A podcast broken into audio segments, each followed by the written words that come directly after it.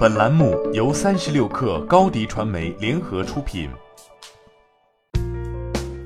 本文来自三十六氪作者吴梦起。近日，西安车主购买奔驰汽车，却发现漏油和其他质量问题，引发维权事件。在退赔过程中，4S 店收取汽车金融服务费这一问题也逐渐浮出水面。4S 店在销售汽车的过程中收取金融服务费。仅仅是一个经销商的问题，还是一个普遍的现象？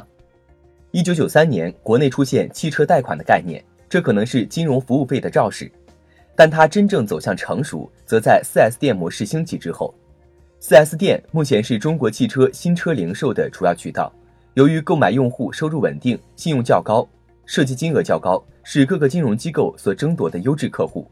4S 店则是各个金融机构获客的接入端口。4S 店收取金融服务费的原因之一，就在于 4S 店可以带来金融机构不可忽视的优质流量。为了获客，大部分金融机构提供的贷款利息均低于一般情况下的个贷。消费者只要贷款，不论利息多少，都得付金融服务费。4S 店的销售需要盈利，金融机构需要获客，各方在汽车金融这一领域形成一个利益共同体，彼此在利益上实现联动。4S 店实际上已经承担了一部分金融机构的风控工作，这样能有效降低金融机构在前端的人力和运行成本。这么做合不合规呢？4S 店收取的金融服务费和捆绑保险的做法，至少在两处是违规的。其一，4S 店作为贷款的端口，本身没有资质从事金融业务；其二，捆绑销售保险更是明显的违反了规定。既担心过去要算账，又担心未来没有钱挣。业内在担心未来监管部门重拳出手，金融服务费会被取消，从而影响整个汽车金融。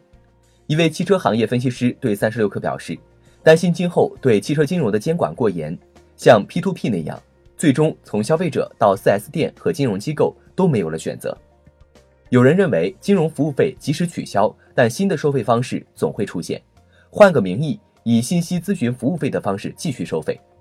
不过，在经历了这次监管风暴之后，肯定相关方的运作方式会发生变化，收费变得更加透明，收入肯定要入账报税，与车险的捆绑要取消。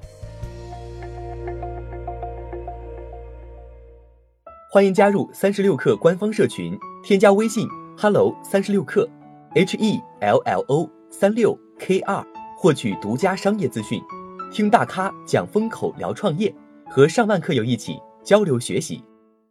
高迪传媒，我们制造影响力。商务合作，请关注公众号“高迪传媒”。